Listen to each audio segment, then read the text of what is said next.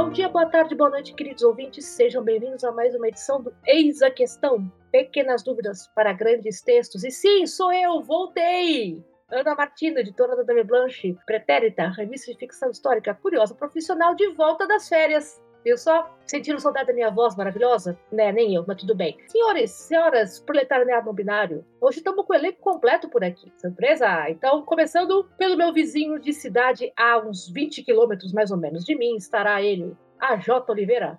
Oi, Nessa J. Bom dia, boa tarde, boa noite, senhoras e senhores, proletariado não binário. Não sei se são 20 quilômetros, Ana. Talvez seja mais. Talvez daqui, daqui a Moca são 16, daí para Itaquera são mais. Olha, eu realmente não sei, eu nunca fiz essa conta, não é o meu interesse fazer, eu só sei que é longe. É longe, é muito longe. Mas é isso, a gente vai falar hoje de personagens sob um viés, olha aí, ó. Editorial, olha aí.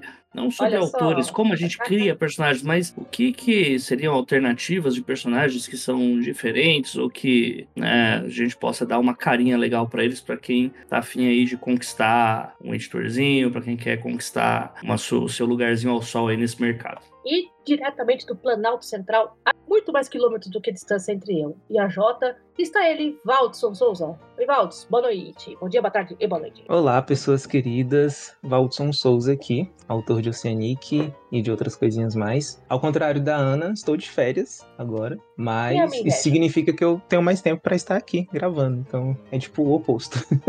Eita, eu tô com saudade das minhas férias, então é um problema.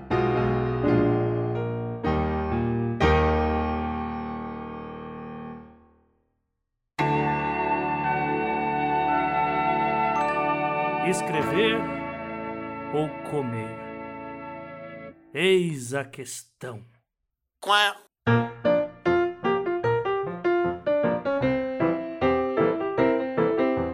Gente, uh, sugestões para criar personagem, elas aparecem em absolutamente todo o material de, de manual de escrita que você conhece. Né?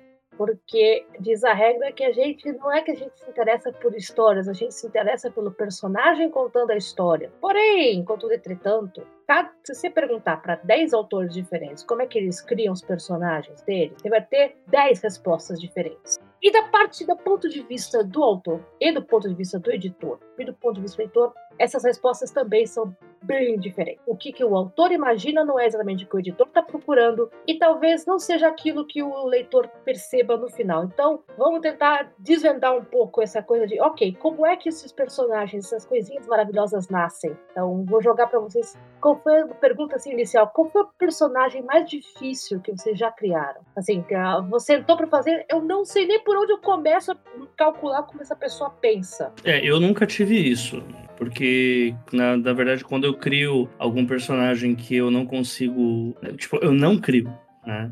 Eu, eu sou da lógica que a gente escreve sobre aquilo que nos rodeia, né? Então, normalmente, quando a gente vai, é, pelo menos para mim, né? Eu, eu vejo das obras que dão muito certo, é, quando esse tipo de personagem surge, ou ele pode ser, entre aspas, ignorado, ou ser retratado de uma forma muito rasa, de não precisar falar muito sobre ele na história, né? Eu Gosto da ideia de que quando a gente escreve sobre algo que a gente não conhece, a coisa vai ficar só estereotipada ou caricatural. Então eu prefiro que se use a própria caricatura mesmo, simplesmente, sei lá, é, de zombaria ou algo do tipo. Agora, se for para pegar algum personagem que seja mais complexo, assim, eu acho que seria tipo animais, tipo crianças, para mim é um pouco mais complicado, porque eu não é algo que você tem que estar tá muito é, com a mente ali, né, para você não acabar fazendo desde a criança gênio que manja de tudo e se comporta como adulto, a, a, criança que não sabe porra nenhuma e que você infantiliza ela ao máximo simplesmente porque você não tem visão sobre aquilo, né? Acho que o mais próximo disso para mim vai nessa linha, mas eu também eu evito tem, é, colocar certos tipos de crianças, porque, enfim, né? Tipo, por exemplo, um, uma história middle grade, para mim, é realmente muito difícil pensar em fazer, porque eu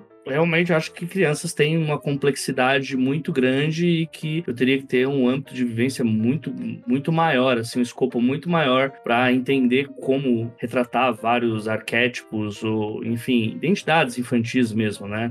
Desde, sei lá, a criança que é gênio, a criança que é filho de riquinho, a criança que não tem nada, a criança que não tem pais, né? Que é o, o grande clichê, né? Das histórias fantásticas e tal. Ah, ou senão a criança que tá passando por um processo de descoberta, seja de gênero, sexual, ah, enfim, eu acho que são temas extremamente complexos, assim, que por isso que eu não abordo. Eu acho que para mim o mais difícil de criar, porque eu tive que pensar bastante no conflito interno dele, foi o protagonista de O Homem que Não Transbordava. E, e por que foi mais complexo, assim? Porque ele é um ser imortal e ele também não é totalmente humano, né? Então ele é uma espécie de humano E aí, por ele, no momento do livro, ele não necessariamente saber mais o que ele quer da vida dele, e por ele sair de um, um contexto onde ele mora, onde ele vive, em que de certa forma é uma utopia, então ele não tem tantos problemas assim na vida dele, inclusive a forma que a sociedade dele se organiza é muito igualitária. Então eu tive uma dificuldade um pouco para pensar em como seriam esses conflitos internos que justificaria para ele o fato dele não estar tá mais tão conectado com esse universo em que aparentemente não tem nenhum nenhum problema e se sentir mais conectado com o núcleo dos humanos, né, que também tem nesse livro assim. E aí eu acho que sempre é uma dimensão sempre que eu gosto de pensar bastante assim, o que que porque na literatura é isso, né? O, leitor, principalmente se for em primeira pessoa, dependendo do, do ponto de vista, ele tem acesso aos pensamentos do personagem, né? E aí isso faz com que eu pense bastante não só em como trabalhar isso de uma forma em que não necessariamente justifique todas as ações, porque eu acho que as contradições também também fazem parte, né? Então a gente pensa algumas coisas, a gente quer algumas coisas e não necessariamente a gente vai fazer isso na prática, né?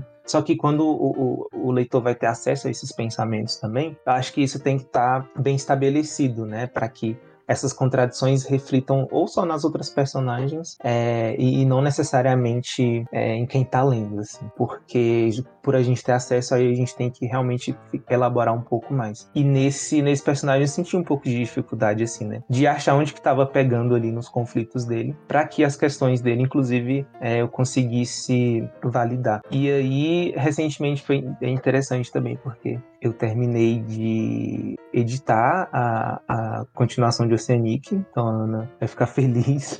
e o interessante é que boa parte das sugestões que ela fez é, foi em relação às reações de uma personagem que é adolescente. E eu senti que realmente em alguns momentos ali, essa personagem não estava agindo conforme uma adolescente agiria, né? A forma que eu escrevi, né? Ela não estava agindo conforme uma adolescente agiria com, com os problemas que ela foi enfrentando ali. E aí, com as sugestões da Ana, que já foi em outro processo, né? No processo de edição, eu vi que eu precisava retrabalhar algumas coisas ali para que é, é, ela realmente ficasse mais coerente mesmo, né? Que essa personagem tivesse mais coerência, inclusive dentro da própria história. E, e, e, foi interessante porque essa personagem ela aparece no primeiro livro, não tem tanto destaque assim, e, e quando eu mesmo terminei de escrever, eu senti que ela não estava tão parecida quanto o primeiro volume, né? E aí com as sugestões da Ana, eu senti que ela ficou mais parecida com aquilo que até eu mesmo tinha pensado a princípio e não consegui desenvolver na prática, né? Então eu acho que esse momento de. Quando a gente está criando é, escrevendo a personagem, muita coisa vai surgindo, né? Por mais que a gente saiba muito da vida dessa personagem, e isso é importante, tem muita coisa que vai acontecendo no meio do caminho mesmo, né? E fica até a sensação de que a personagem tá tendo vontade própria e começa a fazer coisa que a gente não quer. E aí, por isso que o processo de edição e de uma releitura é tão essencial, assim, porque você consegue ver todos os aspectos e, ir analisando, né? Se, se realmente está fazendo sentido processo de edição é importante também por isso, né? Aliás, fico contente de que eu vou reler em breve. Uh, meu, a minha dificuldade uh, para criar personagens é, como, é uma dupla dificuldade. A primeira é, como eu trabalho muito com ficção histórica, é meu gênero favorito, para escrever, mesmo quando estou escrevendo especulativo, eu tenho elemento histórico ali, é fazer o personagem se encaixar no tempo em que ele mora, né? Porque não tem nada mais irritante do que o personagem ser de 1850 e pensar como alguém de 1990 ou 2000. A gente tem esse equilíbrio dele ser uma pessoa, você em 2023 considerá-lo uma pessoa legal, mas ele ter os vícios e as dificuldades de alguém de sua própria época. Então, como é que você equilibra isso? É o desafio, né? E que às vezes é uma grande dificuldade, porque às vezes você olha para o passado, especialmente você é uma mulher, ou se você é de uma minoria, né? E você olha e fala assim, puta, queria voltar para essa época. Eu não queria não ter direito a voto, ou não poder abrir conta do banco, ou ter que ter autorização do meu marido para tudo. Mas a história se passa aqui, então vamos escrever. Como é que eu deixo isso interessante? Então é uma coisa complicada. E a segunda coisa, que é o meu constante desafio, e nisso eu também vou falar um pouco de edição, Waldson, que, que me ajudou muito, eu escutei isso atribuído ao Julian Fellowes, é, autor da série Dalton Abbey, né, para quem curte justamente ficção histórica, que ele foi atribuído a ele que dizia que o maior, uh, maior prova de qualidade de um autor é ele conseguir escrever sobre o sexo oposto de maneira convincente. Então, mulher escrever um personagem homem e você lê e fala, ah, isto, um cara pensaria assim, e o oposto. Homem escrever uma personagem feminina e a mulher lê e fala assim, ah, não, isso acontece mesmo, né? Ah, e nesse manuscrito que eu estou trabalhando agora, estou lidando com o personagem principal, que é um homem, que é um repórter esportivo, com uma crise familiar gigantesca e ele está indo cobrir eventos, um, um evento esportivo imenso, é a chance da vida dele e ele tem 5 milhões de pepinos para resolver. E a primeira, escrevi essa primeira versão em 2019, terminei em 2020, mandei para minha agente, minha agente mandou de volta dizendo: olha, não dá para trabalhar isso aqui, vamos reescrever. E eu chamei um, um mentor para me ajudar a editar isso aqui. Falei: olha, cara, de acompanhamento, né? De uma, preciso de um, outra pessoa lendo isso aqui para mim, para mim já estou errando. Ele leu, ele leu o texto e falou assim: escuta, sabe qual que é o teu problema? Não tem palavrão nessa história. Assim, cara, homem, se juntar 10 homens numa sala, vai sair palavrão pra tudo quanto é canto, cara. Tem que, você tem que botar mais palavrão aqui. Ah, tá. Aí eu, com, com, essa, com esse auxílio, você já começa a cortar aqui, coloca ali, ajuda, emenda para deixar uh, o personagem mais verossímil. Que esse também é o X da questão, né? O cara ser verossímil, você lê e falar, ah, tá. Mesmo que seja uma história que se passa numa nave espacial no século 23, você lê e fala, ah, nossa, isso acontece. Eu, eu, consigo entender. Um exemplo que eu tenho muito, que assim, fresco na cabeça, que eu terminei de ler, né? É o John Scalzi, com a Guerra do Velho. Se passa num, com a Terra daqui a X milhões de anos, que o cara, que o senhorzinho de idade vai se inscrever, vai se alistar no exército. E ele, assim, ele visitou, o primeiro ato dele, ele visitou o túmulo da esposa, deu tchau, e aí ele foi, pra, foi, foi se alistar. E, tipo, você consegue ver naquela virada dele dando tchau pra esposa, pro túmulo da esposa, nossa, eu consigo entender essa dor, mesmo que, mesmo que todo o cenário não funcione, né? Ah, Jota, você falou do, da perspectiva de um animal, eu acabei de lembrar, óbvio, que eu lembrei do Franz Kafka. Né? Ninguém nunca nesta vida vai poder dizer que teve a experiência de ser uma barata, sóbrio, né? E, no entanto, você tem aí o, o cara escreveu um livro sobre a perspectiva. Parênteses, o Kafka nunca disse que o coitado do personagem dele era uma barata, a gente subentende que é uma barata, mas você, o sofrimento do cara, você. Ok, se você virasse um, uma barata, era, é assim que ia ser a sua vida. E nisso eu peguei, adivinha, né? O Luiz Antônio de Assis Brasil, quando ele foi falar, vamos falar de criação de personagem, ele tem assim a fala que é perfeita para dizer o que, que o personagem interessante funciona, que é assim, ah, pense no personagem celebre, célebre, o acento, né?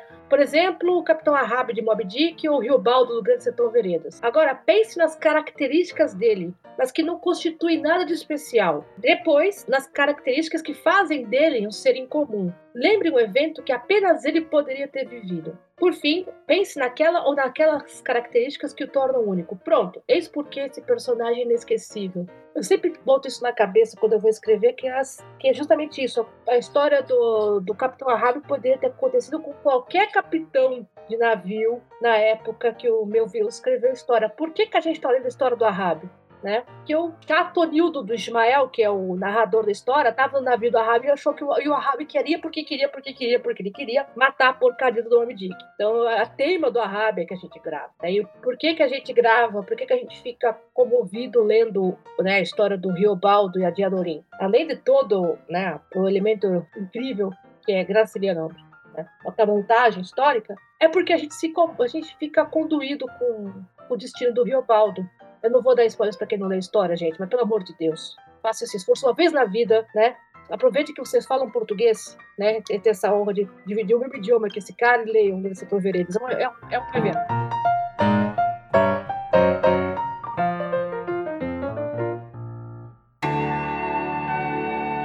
Como abrir uma editora se eu só tenho seis reais no bolso? Eis a questão. Quá.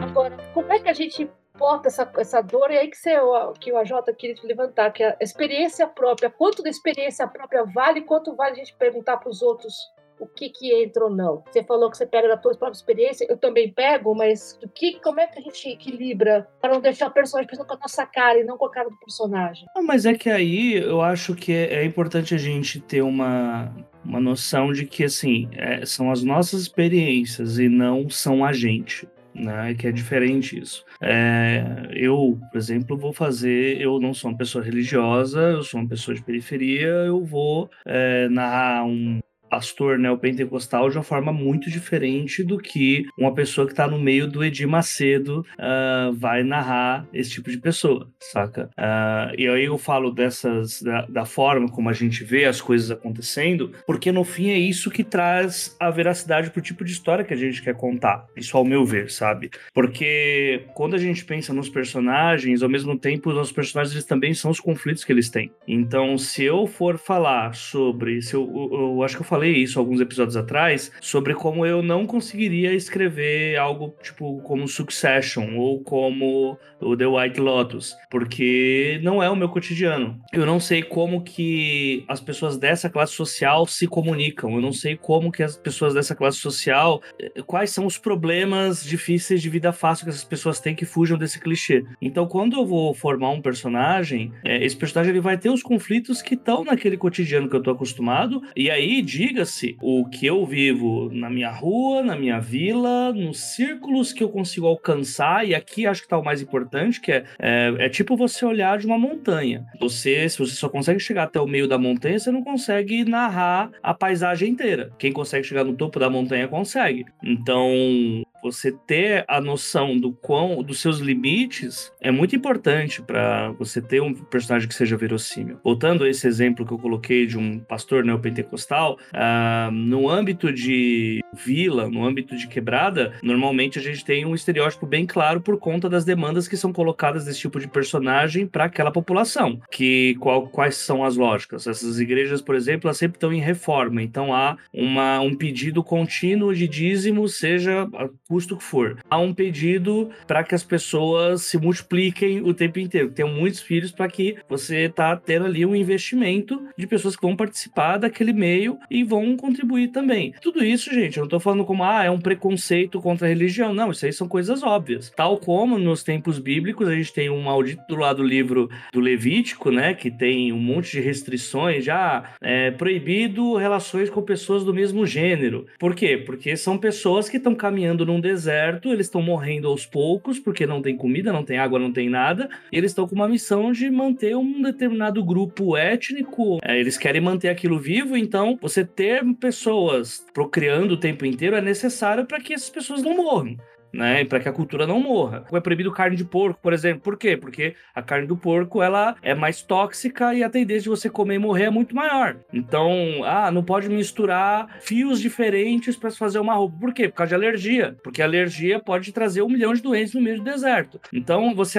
analisa a conjuntura daquela situação que você está trabalhando e automaticamente os personagens teriam determinadas atitudes, certo? Então, só para essa grande, esse grande parênteses para colocar o como que a, as pessoas agem em determinados ambientes de forma totalmente diferente do que a gente tem em outros ambientes. Né? Se a gente for falar agora, por exemplo, de igrejas neopentecostais americanas, tem uma série chamada Greenleaf, se eu não me engano, que é uma família meio Kardashian, assim, de religiosos. É o The Precious Gemstones. Isso, exatamente. que é a família, são os Kardashians da, da, mega, da mega igreja. É, e, tipo, é muito, é muito, legal, eu já assisti uns dois episódios é, deles. E é totalmente diferente do que aqui, porque o contexto americano de religião é totalmente inverso daqui. Tem muita essa coisa da música, essa coisa do, dos valores que a família tem, mas ao mesmo tempo tem que ter muito marketing para que a palavra seja é, passada para frente.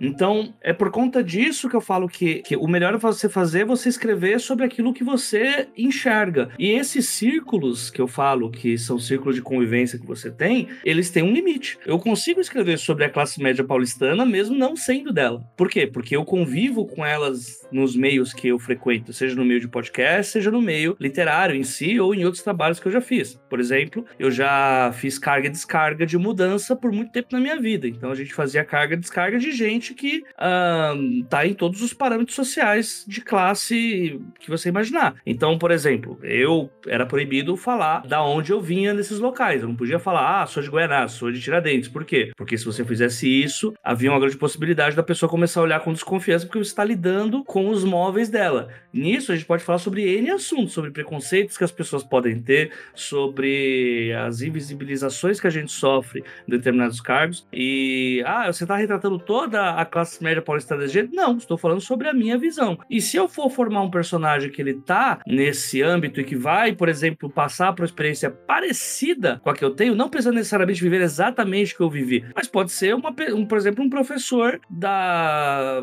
professor de periferia consegue uma vaga numa escola particular de gente granfina e quer fazer uma atividade que vai levar essas pessoas para um lugar que não seja a Disney, por exemplo, e que vai sofrer essas mesmas questões por motivos óbvios, de que o, o ser humano tem medo do desconhecido e quanto mais você não está no círculo de algumas pessoas, você tem uma, uma possibilidade maior de acabar sendo esse desconhecido que vai causar medo aos outros. E aí eu acho que quando você pega esse tipo de personagem e junta com os conflitos que são relacionados àquilo que você vive, que você observa, o personagem começa a se formar sozinho, porque você já viveu aquilo, você sabe aquilo que acontece, sabe? Aí eu vou puxar uma, aqui, uma pergunta. Né? Uh, vocês acreditam mesmo que o personagem tem vida própria ou o autor é Deus e ponto final? Então, eu antes de ler o Assis Brasil, eu ia mais nessa linha assim de, de talvez é, pensar que o personagem tinha vida própria. Mas eu confesso que é, com os argumentos dele sobre isso, eu comecei a ter uma outra dimensão a respeito. Porque de fato fica aquela sensação de que a personagem ela começa a tomar decisões e fazer coisas por si só. Mas ao mesmo tempo é a gente que está escrevendo. Uhum. Então, tipo, não sei se eu acredito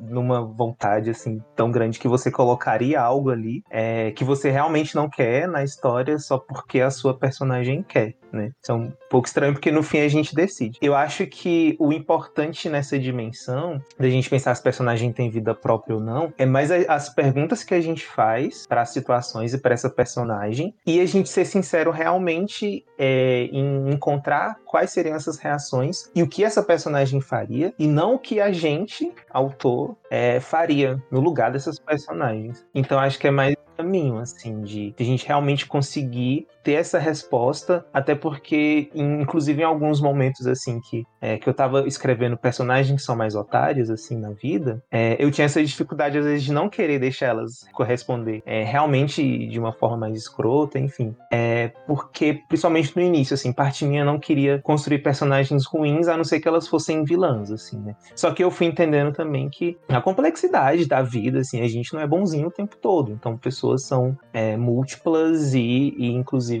é, pessoas são otárias, às vezes sem intenção. Então, é, nisso eu fui ficando mais tranquilo para deixar que essas personagens agissem com uma forma que condizissem mais as características dela do que necessariamente com aquilo que eu acreditava, né? Então, acho que vai muito nesse sentido, assim. Do ponto de vista da editora, do editor, né, do editor. Você consegue analisar se o personagem tem vida própria ou não. Você começa a ler Uh, e você começa a perceber justamente que a única jeito do personagem responder e ser fiel a ele mesmo é aquele quando o personagem faz alguma coisa que destoa que você construiu no começo, o editor já fica assim, opa, levantou a orelha. Alguma coisa não tá batendo aqui, né? Aí você tá vendo a mão, tá vendo o zíper na roupa do monstro, né? Uh, quando a gente fala que o personagem tem vida própria, né? E que, ah, meu Deus, o personagem tá se escrevendo sozinho, algumas vezes você quer dizer que você pesquisou, você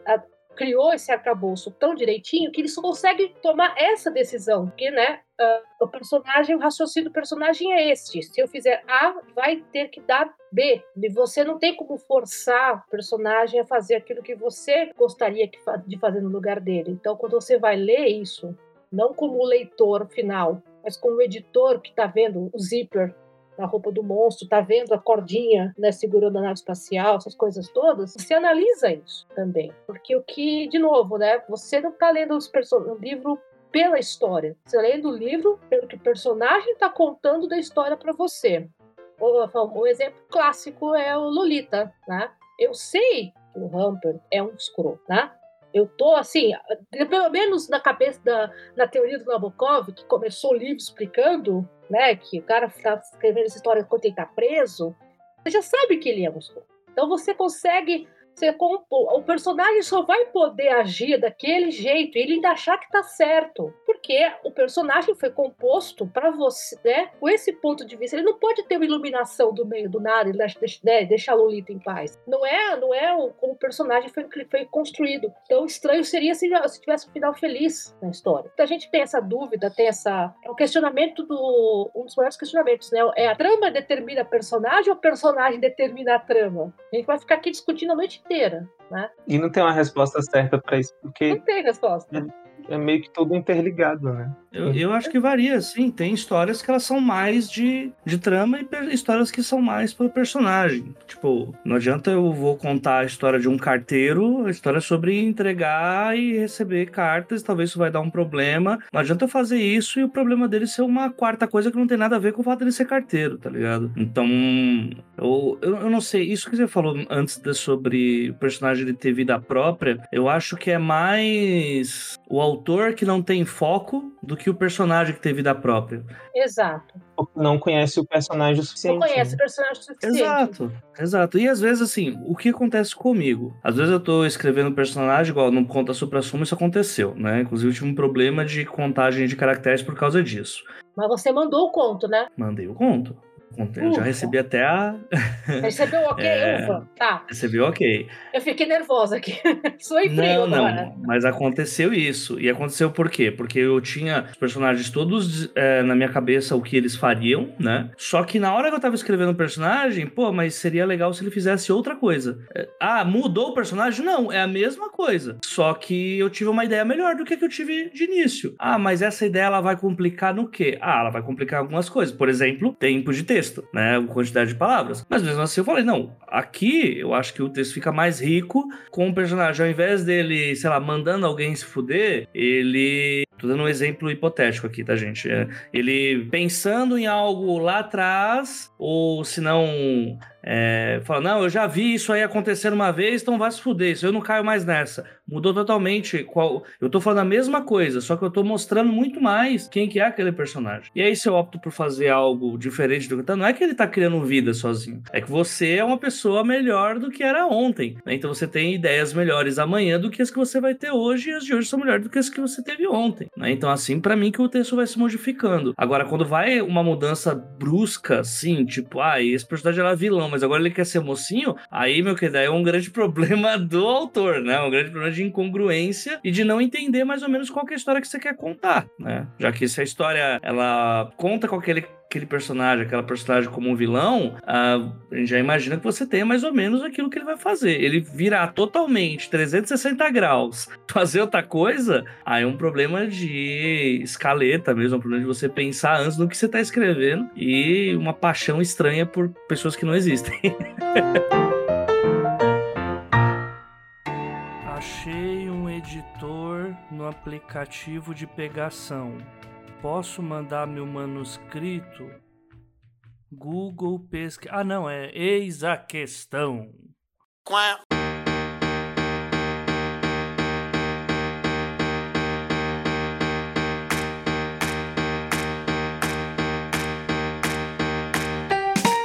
Uma pergunta muito boa que eu acho importante se fazer é, inclusive, por que, que a gente está acompanhando essa história a partir dessa personagem? Isso. Por que, que ela nesse dia em específico e porque com essa pessoa, porque não outra em outro lugar. E isso eu acho que mostra o quanto é, essas duas coisas caminham juntos, né? Porque uhum. é, se a gente pega uma personagem diferente, às vezes na, no mesmo enredo, a gente entende que seria outra coisa totalmente é, diferente, né? Principalmente quando a gente lida com contextos de ficção especulativa, eu gosto muito de pensar, inclusive, como a geografia influencia, né? O, né, o espaço influencia a vida das pessoas e como essas pessoas vão ter perspectivas diferentes de um, de um mesmo contexto que pode estar ali afetando todo mundo, é, só que de forma que são distintas, né? E a gente pode pensar, tipo, sei lá, como a distopia não é tão distópica para alguns ou é mais distópica para outros. E aí, inclusive, eu gosto até de pensar num, num, jogo que eu gosto muito, que é o Dragon Age, que o, a forma que o mundo dele é construída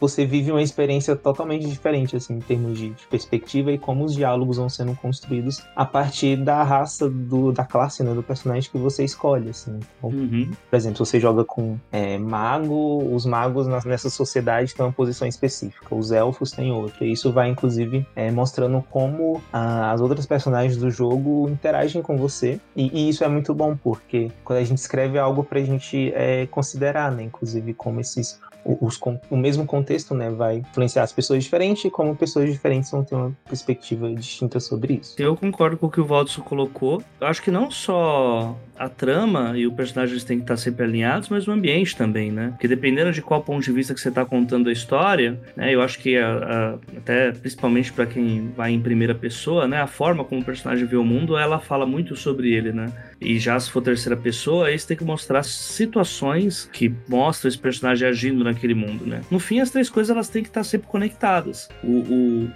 tal como nós, veja só, hora a hora, se não somos frutos das, das consequências dos nossos próprios atos, né? E se não somos fruto também daquilo que nos rodeia o tempo todo, né? Então, eu acho que se a gente tem uma noção disso para a criação dos nossos personagens, a gente acaba conseguindo algo muito mais verossímil, né? E algo menos, sei lá, algo menos Ai, caramba, que...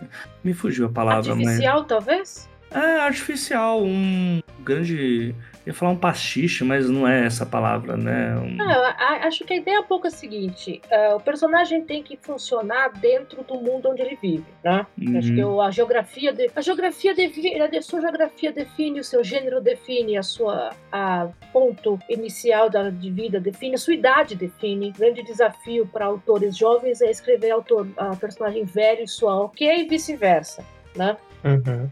Então, o grande desafio é você fazer o cara funcionar nessa, nesse ambiente. Então, tem que estar tá, tudo tá, que tá ligado. Uhum. Então, então, assim, tem aquela coisa que a gente fala em edição, que se, você, se a sua história não tá fechando no terceiro ato, então você está com problema de primeiro ato, ou seja, você está com problema com o personagem. Se a história não está fechando no final, é porque no começo você, tá, você abriu ela mal. Então, uh, onde é que está o erro? Onde é que está, né? Geralmente o erro está no personagem, na reação do personagem em relação a, ao ambiente. Uh, tem muito isso em romance, é, o gênero romance, não que assim, você tem o, o, cara é rude, é mal educado, mas no final ele se redime. Então, temos um problema aqui de dificuldade. Você tá com zero, zero nuance, né? A pessoa não é assim. Você compra porque, né? Depois... Não, é interessante que assim, é, uma coisa ela vai levar a outra, né? Então, ultimamente eu tenho estudado a lógica de narrativas contadas através de cartas de tarô né? É, é, bem engraçado, assim, porque o tarô é uma ferramenta de, de contar histórias, no fim, né? É isso, que se tudo aquilo que, ah,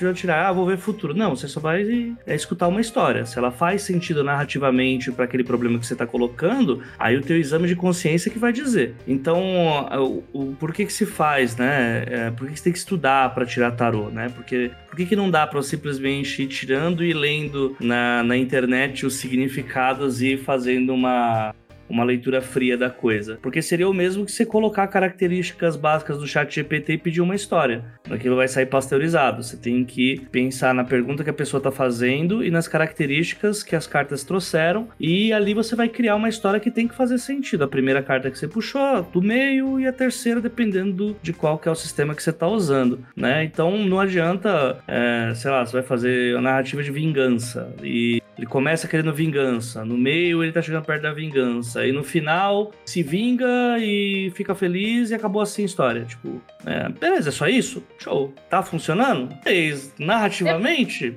questionável.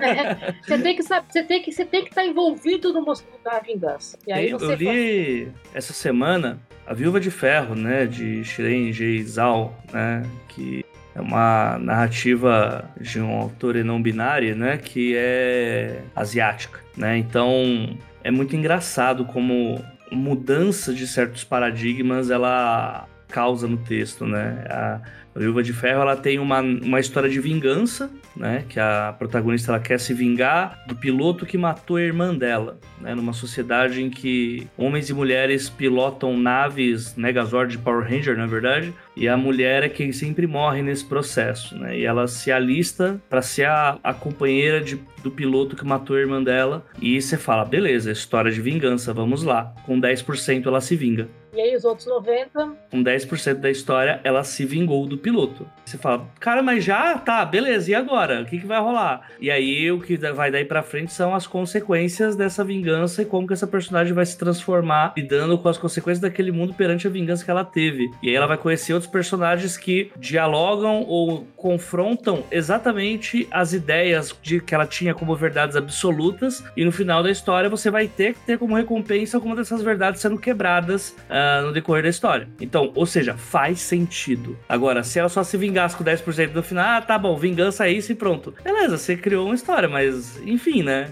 Podia ter tido só 10%. Podia só ter tido 10% de história. Não, é, vou até puxar é, o departamento de, de, literatura clássica aqui, foi uma das minhas histórias favoritas, que é o Conde de Monte Cristo, que é vingança, né? O cara foi, armaram pra cima dele, prenderam ele na ilha, tiraram a, esposa, a noiva dele, tiraram tudo, mataram o cara, só o cara não morreu e se voltou, né? Após milhares de aventuras, porque estão falando de Dumas aqui, né?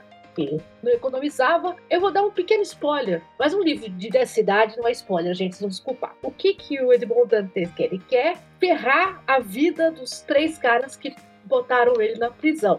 Tá bom. Só que no processo, né, ele vai conhecendo a esposa do, de um dos caras, o filho de um dos caras, e o filho é gente boa, a, a, esposa tem, a esposa não sabe das sacanagens do cara, ele fica com o processo de vingança dele fica paralisado entre milhares de outras histórias, porque ele percebe que a vida seguiu em frente. Sem ele. ele tem valores também, né? Acho ele que é tem o valores. O né? conflito vai de acordo com os valores que esse personagem tem, não é apenas vingança. É, não, ele não sai matando todo mundo. Porque se ele saísse matando todo mundo, tinha pelo menos umas 800 páginas a menos. E aí acho que agora, é, o Dumas não ia. É, e aí, parênteses, a história do Conde de Monte Cristo é baseada numa história real do pai do, do Dumas, né? O coronel, o primeiro coronel coronel negro do exército da França.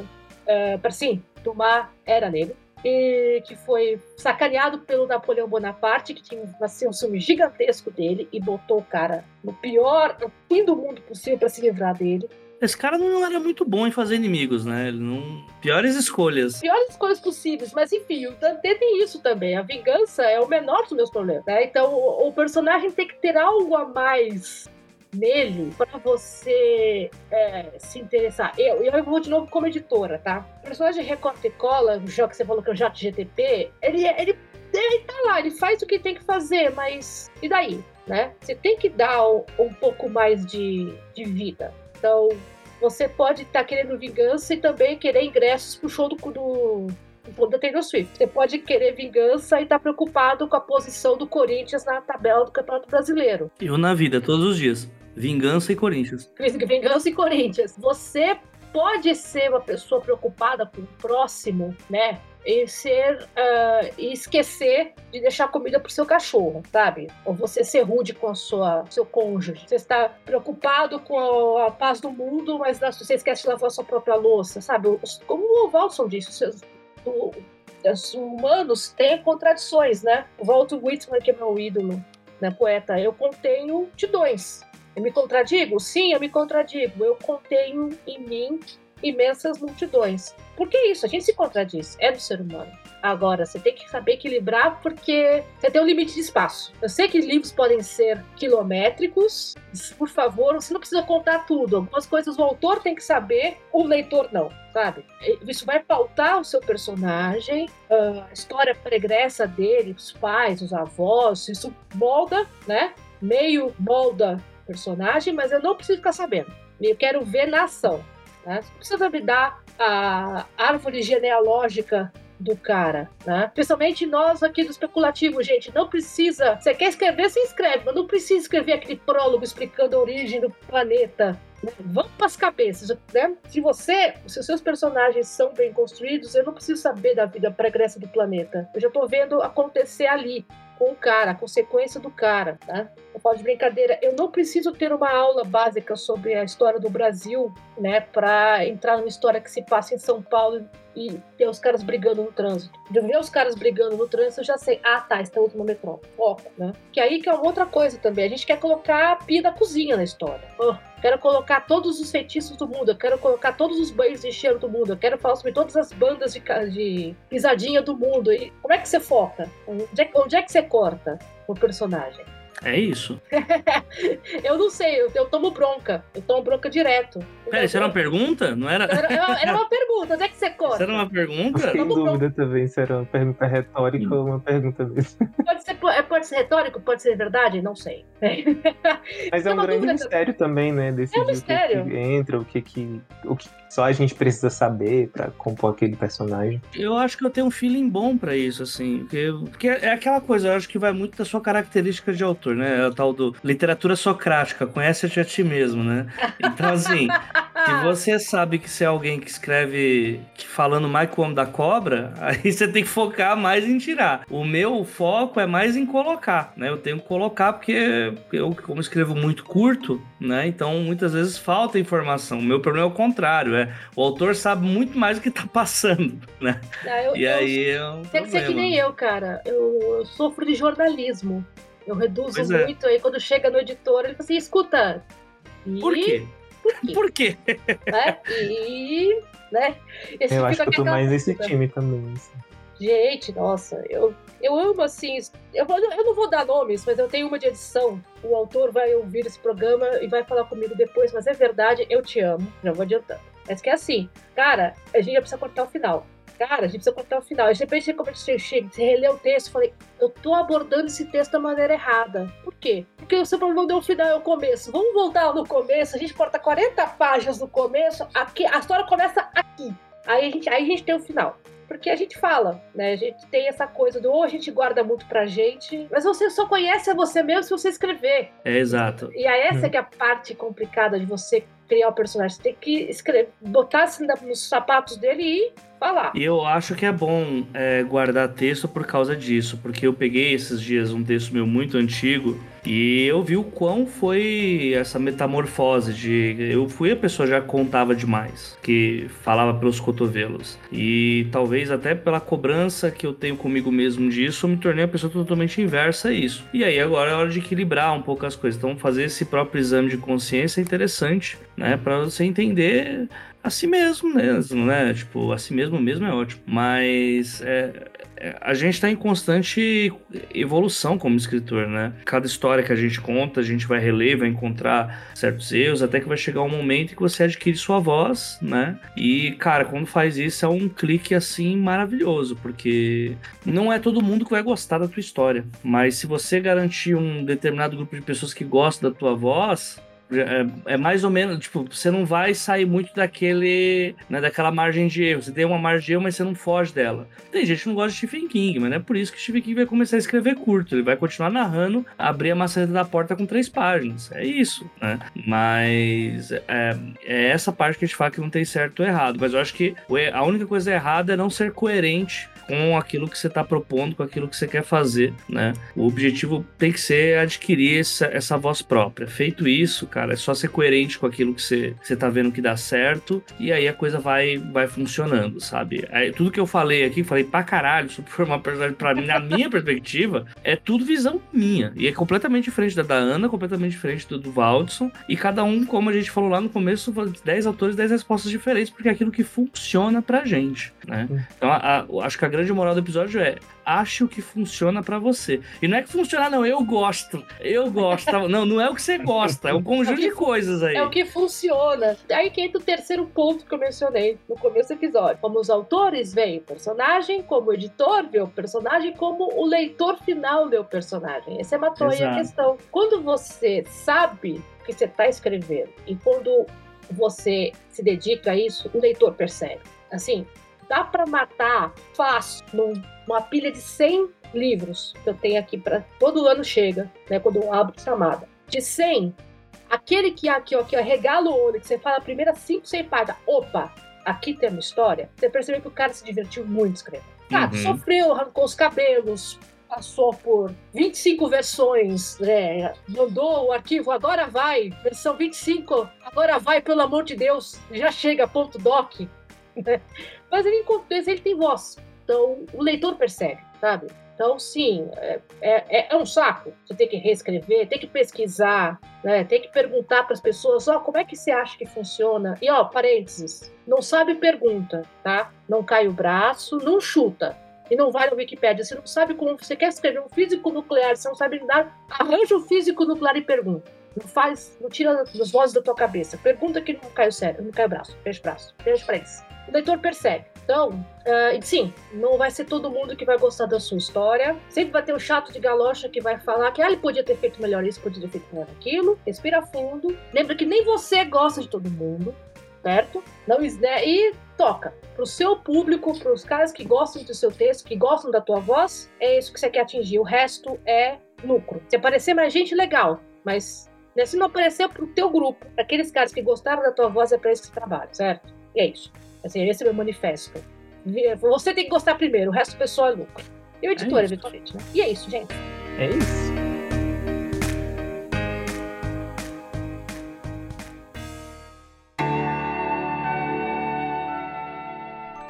Vender livro dá dinheiro? Eis a questão. Qual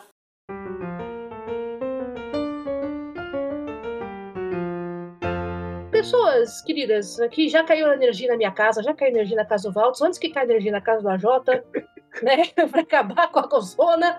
Fechamos. Valdson, você tem novidades? Como é que estão as coisas aí? O Homem de Férias? Taratata. Tem uma novidade por enquanto. É, por enquanto é o que mata. Continuar indicando o Oceanic. Acho que é um momento bom para fazer isso, já que a continuação está chegando. É, nas redes sociais, estou no Instagram como Vaults Underline, no Blue Sky também, que apesar de não ter aberto ainda para todo mundo. É, no Twitter tô lá, mas não sei por quanto tempo. E é isso. Coincidência, o Twitter também não sabe tá, se tá lá por quanto é, tempo. Nem, ele nem existe mais, né? Já é outra coisa. Então. É. ah, então também newsletter que no Opa! se chama Viva. Diário Especulativo. Estou preparando inclusive o próximo texto, então quem quiser acompanhar é só procurar lá, é diarioespeculativo.behive.com. Behive com dois S e dois I. Beleza. Jota, novidades, cursos, vagas abertas? Por enquanto, sem novidades. Por enquanto, estou fazendo leitura crítica para variar. Então ajudem-me a pagar minhas continhas aí. Ajuda nada porque meu trampo é bom pra cacete. Então traz o trampo aí pra mim que eu faço e vai ficar bom. E tem um monte de gente que fez e gostou. Então é o seguinte. vai lá, os dois trabalhos, arroba gmail.com, coloca lá no assunto leitura crítica. Eu vou ter todo o prazer do mundo em analisar, fazer um orçamento baratinho, legalzinho para vocês. Vamos melhorar os textos aí, todo mundo, para mandar, porque vem concurso por aí, vem um monte de coisa. E esse serviço é muito necessário e principalmente pague pessoas que fazem bom serviço serviço. Sempre, por favor. É isso. Por conta é isso que eu tenho para passar. Beleza. Gente, amiga, novidades da editora, né? Hoje, no dia que a gente está gravando esse episódio, foi para as livrarias em geral. Café Passado e outros dotes de Valdete, da Coraldaia, Fantasia com Senhorinhas, né? O mundo, a magia do mundo está acabando e a profecia diz que uma idosa vai salvar o mundo. O problema é se você convencer. Eu já apelidei de a Guerra da Velha. A Guerra da Velha. O problema é que você convencer a Dona Valdete a sair de casa. Aí é que são outros 500. Essa é a Cara, guerra. Essa é a guerra, a guerra da velha. É, a, a Coral Daia vai estar aqui no programa nos próximos episódios para a gente falar um pouco do livro. E já estejam, fiquem ligados aí, fãs de fantasia com senhorinhas chutando bunda, é no plural, né? Dona Valdete e companhia, mas não posso falar. Fiquem aí ligados, já está nas principais livrarias eletrônicas do ramo, de minha parte, né? Pessoa física, na, na Martino. Saudades do Brasil, continuação de Senhor Tempo Bom, pela Plutão Livros, sai esse ano, Deus ajudando, né? Já anunciado o título, capa já tá eu recebi a capa durante as férias, eu tive um crise de choro, tá, tá maravilhosa. Então fiquem ligados. E no mais, eu tô, como sempre, no agregador, que é o anamartino.com, Ana com dois N's. Eu ainda tô no ex-Twitter e tô no, tô no Blue Sky também, mesmo arroba de sempre. É, tá, tá tudo no agregador.